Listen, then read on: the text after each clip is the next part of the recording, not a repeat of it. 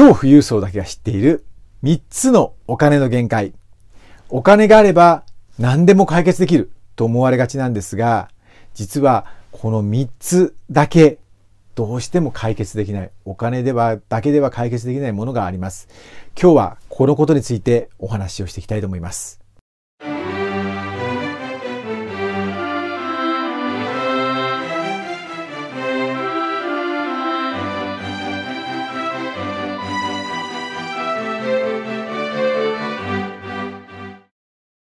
皆さんこんにちは。日本バトラーコンシェルジュ株式会社代表取締役社長の新井直之です。えー、私の方は、えー、この動画では、えー、私はこの動画で、えバトラー、執事の方々向け、あるいは金融、不動産の超富裕層、富裕層を担当している営業の方々向け、同族企業、まあ、いわゆるオーナー企業ですね。オーナー企業の役員、財務担当の方々向け、超富裕層向け、あるいは富裕層向けの商品企画担当の方々向け、プライベートバンカーを目指す方々、あるいはプライベートバンカーでより実践的な知識を身につけたいと思っている方々向けにこの動画を作成しております。えー、で私の自己紹介なんですが、日本バトラーコンシェルジュ株式会社というバトラー、まあ、いわゆる執事ですね。執事やコンシェルジュサービスを提供する、まあ、超富裕層向けに提供する会社を経営しております。で、この経営する傍らですね、いわゆる超富裕層大富豪の方々向けにお仕事をしてきた、まあ、いわゆる知見を活かしてですね、今ここにあるようなですね、ちょっとあこちらにあるようなですね、あの様々な本を今まで数冊以上出版をさせていただいております。この本なんですが、海外でも出版をしておりまして、まあ、累計まあ、40万部以上が今、世の中に出ている出版物というか本、書籍でございます。で、まあ、こういった本だけではなくて、企業向け、まあ、企業向けにですね、講演であるとか研修をやっていまして、今ここに出てるようなですね、えー、企業で、えー、講演研修をさせていただいて、まあ、超富裕層、まあ、いわゆる大富豪の方々向けのは、方々に対してどういうふうにまあ営業していくかとかですね、あるいはどういったまあ振る舞いであるとか、対応、接客をしていったらいいかというようなですね、えー、ことをお話しさせていただいております。では、今日のテーマ。超富裕層だけが知っている3つのお金の限界についてお話をしていきたいと思います。まず1つ目のお金の限界なんですが、友情、愛情、信用です。もちろん、この友情を培ったり、愛情を培ったり、信用を得たりする、お金があることによって、ある程度、糸口はできるんですよね。例えば、ディナーを催す、お金を払うとか、あるいは信用を得るために、まあ、ちょっと自分が損しても取引するとかですね。そういったこともできます。ただですね、これ、もちろんお金はきっかけにはなるんですが、お金だけでは解決できない。最終的にはその人本人のですね、振る舞いであるとか人格であるとか、あるいはスキルであるとか、あるいはまあ動力ですね。長い期間得て動力とか時間が必要になってきます。ですので、まあ、お金だけではこの3つの問題解決できないんだなと。お金だけで何とか解決できるというのは大間違いだと。最終的にはその人自身、相手、その人自身がですね、えー、こういった問題を解決する、あるいはこういったものを得るための、まあ、一つの、まあ、あの、要素になっているというふうに、ってことでございます。で特にですね、あの、一番大富豪、超富裕層の方々、富裕層の方々、大富豪の方々で、一番こういった愛情、友情、信用、まあ、こういった類で損する、損失するケースって何かっていうと、離婚なんですね。まあ、奥さんのいらっしゃる方であれば、離婚することによって、やっぱり自分の資産のまあ半分を失ってしまうとか、ある、まあ、結構な割合をですね、まあ、あの、払わなきゃいけないとか、分割しなきゃいけないっていうことになってしまいます。で、これが起こることによって、やっぱりあの、資産を結構減らす方っていうのは一番多いです。ですので、やはりこう離婚しないように維持していく、あるいは離婚しないように、まあ、あの、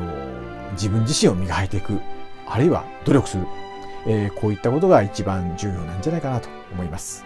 で、二つ目なんですが、健康になります。もちろん、お金を持ってることによって、健康を維持したりとか、あるいは病気になっても治すことができたりということはできます。ただ、万能じゃないんですね。すべての病気がそれで解決するわけではありませんし、絶対に病気にならないという保証はいくらお金使ってもありません。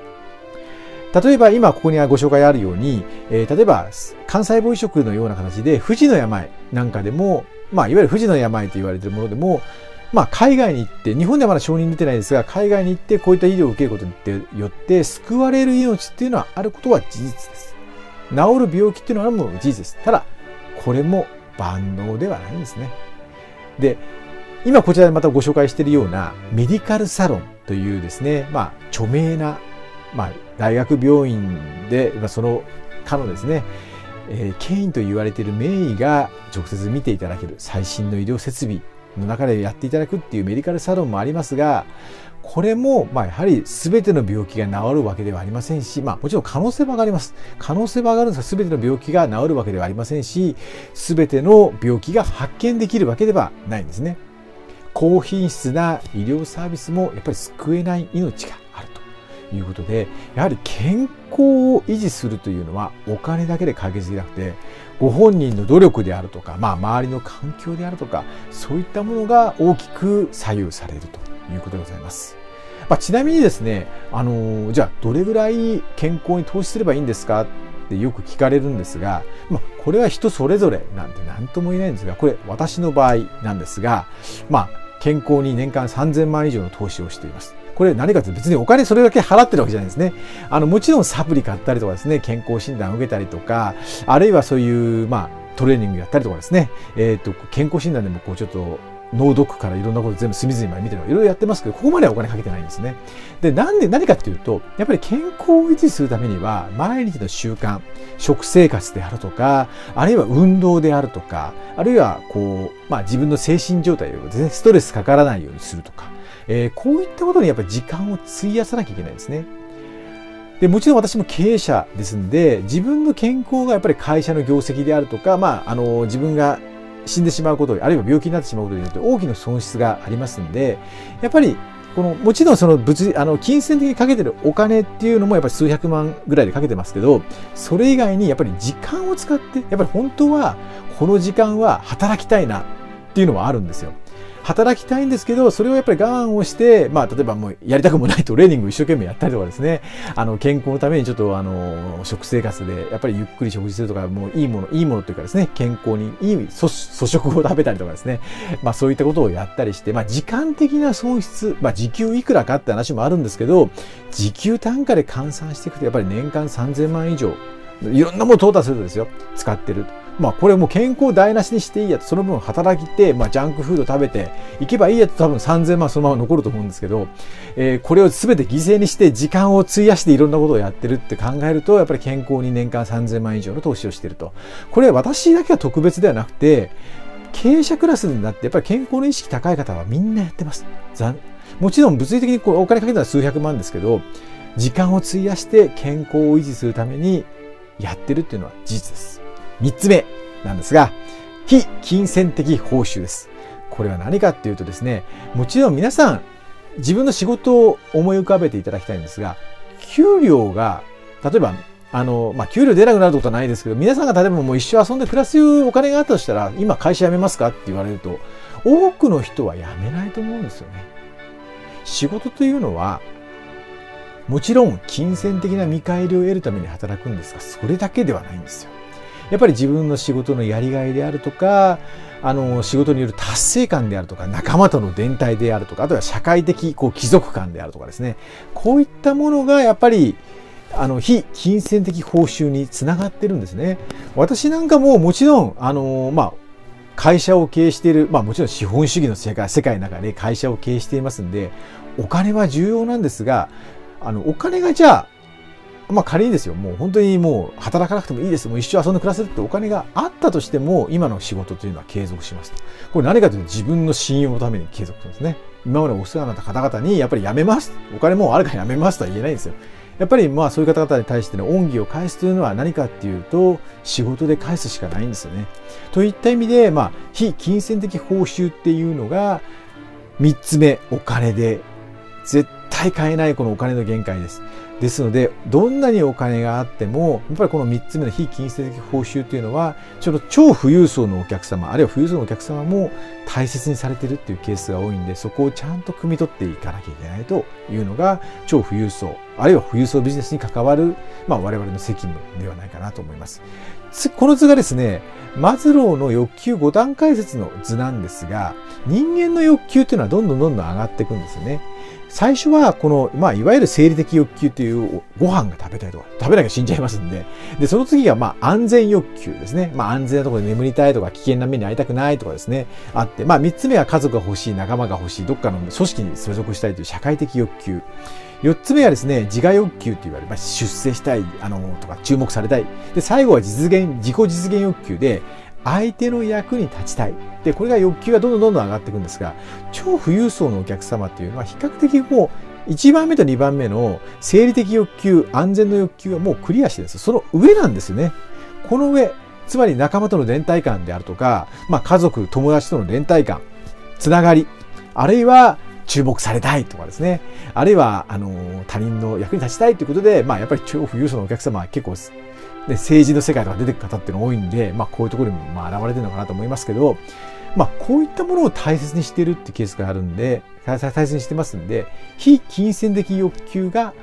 超富裕層、富裕層のお客様も満たしたい部分なんだなっていうのは理解していかれた方がいいと思います。もちろん、プライベートバンカーの方はお金を増やすこと、お金を運用すること、お金を保全することは全てかと思われるんですが、それ以外の部分もお客様は大切にしているというのを理解していただけるといいかなと思います。では、今回のまとめに入りたいと思います。えー、まず1点目。お金に買えないものは手に入れるのに時間と行動が必要ということですね。つまり友情、愛情、信用とかですね、健康とか非、えー、金銭的報酬。これすべて、えー、時間と行動がやっぱり必要になってきます。まあ、ですので、そういったものをですね、確保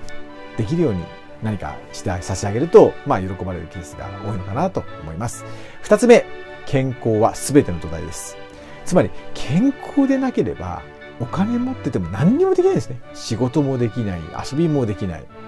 なんかやっても嬉しくないみたいな、なってしまいますので、健康は全ての土台です。ですので、まあこれは普通の人でも言えることなんですけど、最大に投資をしなきゃいけないのは、健康に対して人間は投資をしなきゃいけないと。自分の人生を輝し輝かしたければ健康に投資をするということでございます。で、次、3つ目、最後なんですが、資産保全でなく、お客様の幸せにすることが本当のゴールなんですよ、ということです。富裕層、超富裕層のお客様はもちろんお金を巨大な富を持っていらっしゃいます。これを保全して増やすこと。普通の人でもそうですし、まあ、超富裕層のお客様はそこを増やしたいという気持ちは非常に大きいです。ただ、それが本当のゴールではないということです。幸せに一生を終えること。これが人間にとって、まあ誰にも共通なゴール。超富裕層。富裕層のお客様、大富豪のお客様も皆さんそうです。ここが本当のゴールなんですよっていうのを忘れないでいていただければと思います。えー、今日のお話はこれで終わりなんですが、えー、こういった、まあ、大富豪、いわゆる超富裕層のお話、えー、まあ、もっと概要的に知りたいよという方がいらっしゃいましたらですね、2冊の本が出ております。幻冬者から羊だけが知っている世界の大富豪53のお金の哲学。そしてもう一つが羊だけが知っている58の習慣。世界の大富豪58の習慣。この2冊出ておりますので、あの、書店でも販売しておりますし、まあ、Kindle、あるいは電子書籍でも読むことができます。この2冊ですね、えっ、ー、と、Amazon ランキングでカテゴリー両方とも1位、えー、で、世界の大富豪58の習慣の方は、まあ、総合でも3位まで行ったことがある、まあ、大ベストラッシュ席でございますので、まあ、読んでいただけると、まあ、サクッと面白く読めるんではないかなと思います。ご清聴ありがとうございました。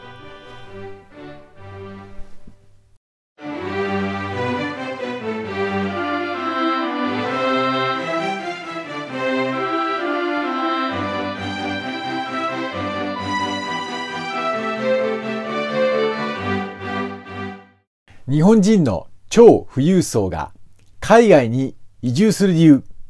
今日はこのことについてお話ししたいと思います。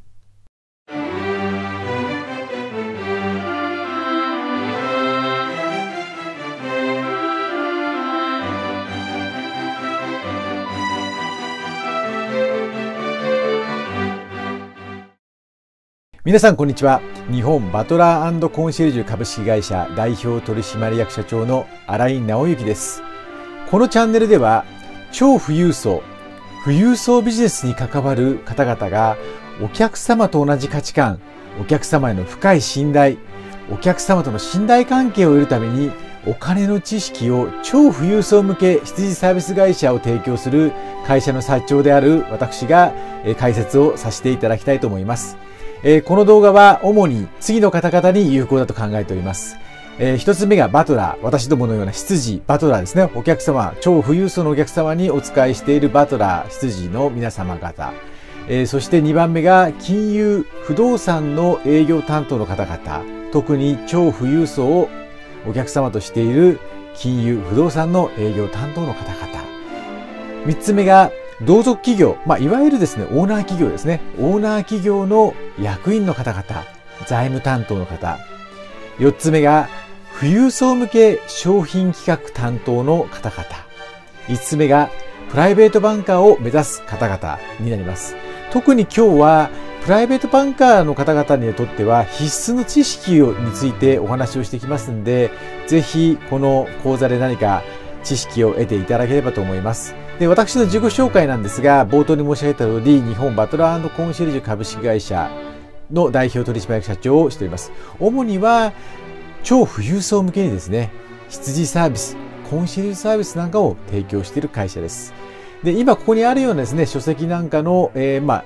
日本国内ではですね、もう十数冊で、海外、えー、中国、台湾、韓国などでも私の書籍、えー、翻訳出版されておりまして、えー、累計発行部数は今現在多分40万部ぐらいを超えている、まあ、著者でございます。で、私はこういったまあ会社の経営をしながら、まあ、大富豪であるとかですね、超富裕層向けの方々向け方々向けに仕事をしてきたですね、こういった経験知識を活かして本を書いたりとか、あるいは今出てるようにですね、講演とか研修をやっております。今出てるようなですね、企業向けにですね、過去やってきました。えー、そう今日はですね、この中、こういった研修とか講演会でですね、企業向けでお話ししているような内容の中から、一つ二つをかいつまんでちょっとお話をさせていただきたいと思います。では、今日のテーマなんですが、日本人の超富裕層が海外に移住する理由についてお話をしていきたいと思います。皆さんもですね、まあ、とある有名人、とある有名 YouTuber の方もですね、最近あの、シンガポールに移住すると発表された方もいらっしゃいますが、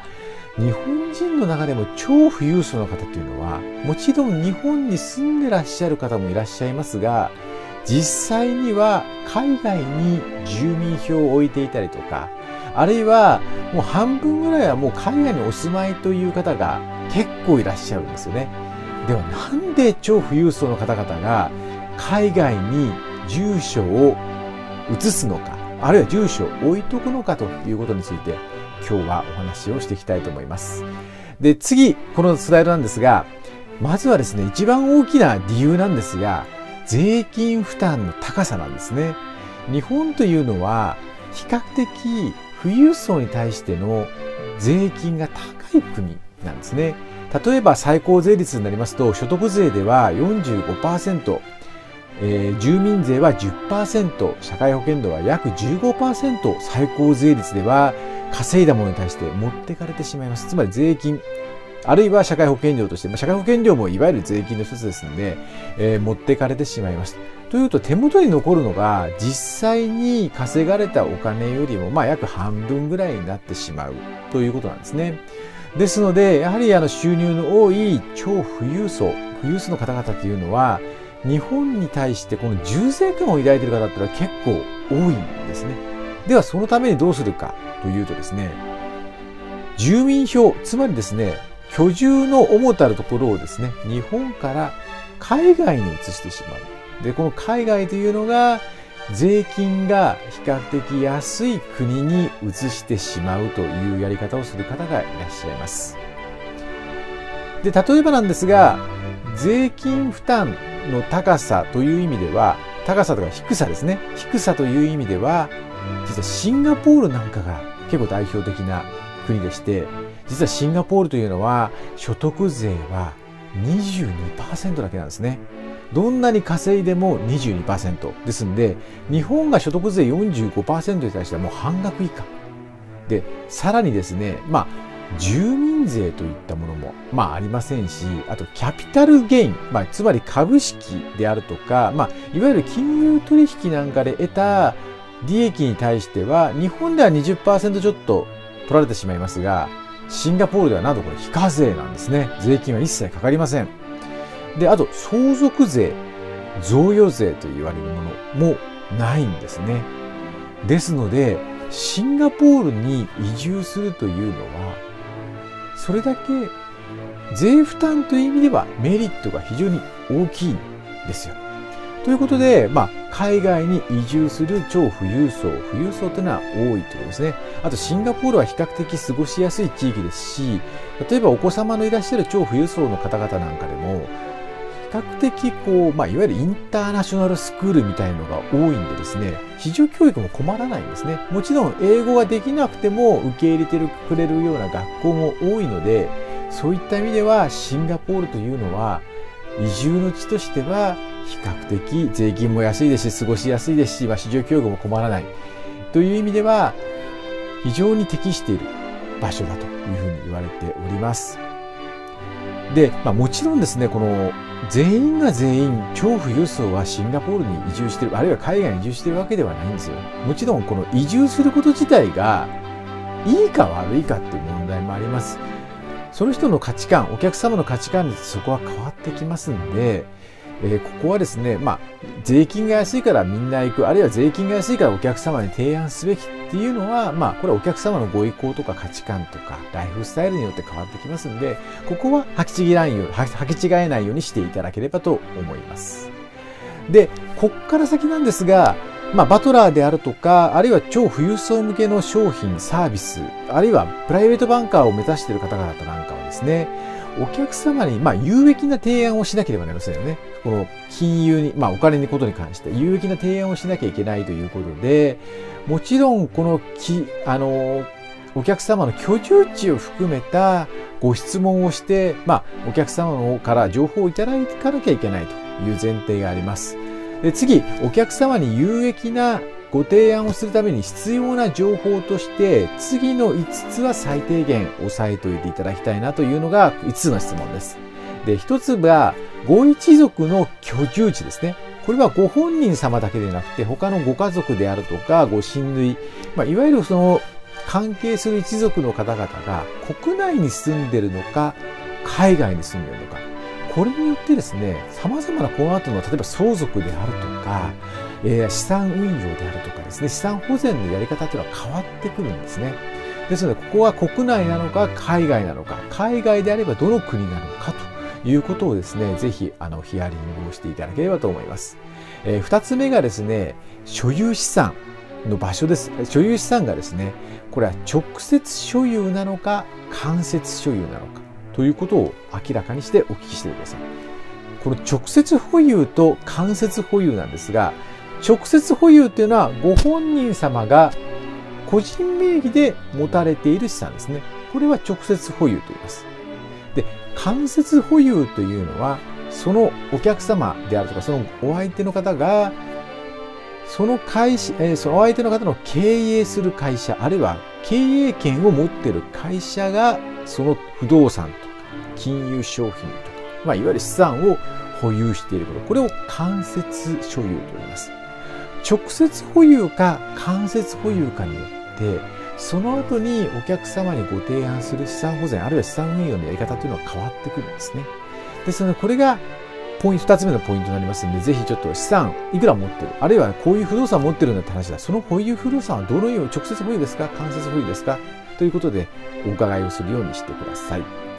で、三つ目なんですが、えー、これは資産のですね、持ち分ですね。例えば、僕はこの会社のオーナーなんです。と言っても、例えばこれがですね、非公開企業であっても、資産の持ち分っていうのは全部がそのご本人が持ってるわけではないというケースが多いです。例えばそのご親族であるとか、そのお父様、お母様、あるいはご親類の方がですね、えー、その資産、株式のうちの一部を持っていたりとか、取引先の金融機関が持っていたりとかいうケースもあります。ですので、これによって資産の持ち分によってですね、何が変わってくるかっていうと、相続対策と、あと経営の支配力が変わってくるんですね。何か法人を使って、例えば何か資産運用とかですね、資産保全とか何か対策を打とうとした場合に、100%その会社の持ち主であれば、会社が持ち主であれば、比較的やりやすいんですが、株式が分あの他の方が持たれたりすると、やはり経営の支配力が変わってくるんですね。何か物事、大きな物事を決めるときは、その方にお伺いを立てなきゃいけないというケースがありますし、まあ、もちろん株式こう株式株主総会っていうのも、やはりまあ、形上非公開企業でもありますので、えー、そういった場で議決をしなきゃいけないという問題が出てきます。ですので、この資産の持ち分はどのようになっているかというのを確認をしていただくのが、えー、3つ目の、えー、ヒアリングポイントでございます。あと次がですね、えっ、と、資産評価額が大きく変動するような資産を所有しているかどうかってことですね。これ何かっていうとですね、資産のこの評価額が、まあ、どんなものでもやっぱ多少はブレるんですが、大きく変わってしまうものっていうのは実際あったりするんですね。例えば株式なんかもそうですし、上場の株式なんかもそうですし、あとはま最近ですとビットコインとかですね、ビットコインなんかも1日でやっぱり20%、30%価格が動くこともありますので、資産、資産、この資産の評価額が変わってくる。これによって、実際今現在、あるいは将来のキャッシュフローであるとか、あるいは、えー、何かこう、お金をが必要な時にすぐ出せるかどうかっていう流動性が変わってきたりとか、その流動性の幅が変わってきたりするんですね。ということで、ここは大きく資産評価額が分かれるかどうか、あ大きくぶれるかどうか、そういった資産を持ってるかどうかっていうところをお客様にヒアリングして、もしそれがそうであるならば、その分を加味した評価をしなきゃいけない、提案をしなきゃいけないということになります。で、最後、5つ目なんですが、流動性ディスク資産が、ディスク資産の所有の有無ですね。これ、流動性ディスク所有、流動性ディスク資産っていうのは何かというと、流動性というのは、その資産がお金にキャッシュに変わるか、現金ができるかのしやすさのことを流動性と言ってます。で、この時に、この流動性のリスクっていうのは何かというと、お金に変えられない、現金化できないリスクがあるかどうかなんですね。例えば、プライベートエクイティファンドのようなものなんかですと、あの、ものによってはですね、一定期間、いわゆる売却できないものってあるんですね。売却しちゃいけませんよというようなプラマプライベートエクイティファンドの一部の商品のようなものはありますので、これはもうある一定期間は絶対現金ができない。何があってもですね、えー、いうものがありますんで、こういったものがあるかないかということをお客様にしっかりヒアリングした上でないと、本当のお客様の実際の資産運用とか資産保全、あるいはご提案にはですね、結びつかないですし、それを知らずしてやってしまうとお客様に、まあ、不利益なことを被ってしまうケースがあります。ですので、こういったことをですね、まあ、単純に、あ、海外にお住まいなんですかってところから始まるだけではなくてですね、それ以外のもっと深みがある。じゃあそれを海外ご親族の方いかがなんですかと。資産は海外にあるんですか？国内にあるんですか？間接所有なんですか？直接所有なんですか？あるいはその資産は流動性が高いんですか？低いんですか？評価額はぶれることがあるんですか？どうですか？ということを含めてですね、お聞きしてお客様の全体像をきちっと理解することがお客様のより良い、お客様に対してより良いご提案するためには必要だということになります。えー、で、今回の動画のまとめをさせていただきますと、えー、一つ目、海外移住が正解とは限らない。もちろん、税制面を考えれば海外移住してしまった方がいいんですが、ただその場合に、やはり日本に戻ってこれないというリスクがあるんですね。例えば、まあ、海外に住民票を移してしまうと、まあ、半分以上、1年間の半分以上は海外にいなきゃいけないとかですね、いうこともあります。で、日本にいればですね、やっぱりあの、住みよい、心地よい、えー、様々なこともありますし、友人、知人、そして、まあ、ご家族のこともあります。え、あとまあ、この国によって、まあ皆さんですね、まあその富裕、超富裕層の方も自分自身があるのはこの日本のおかげだと思って、日本の国家に対して、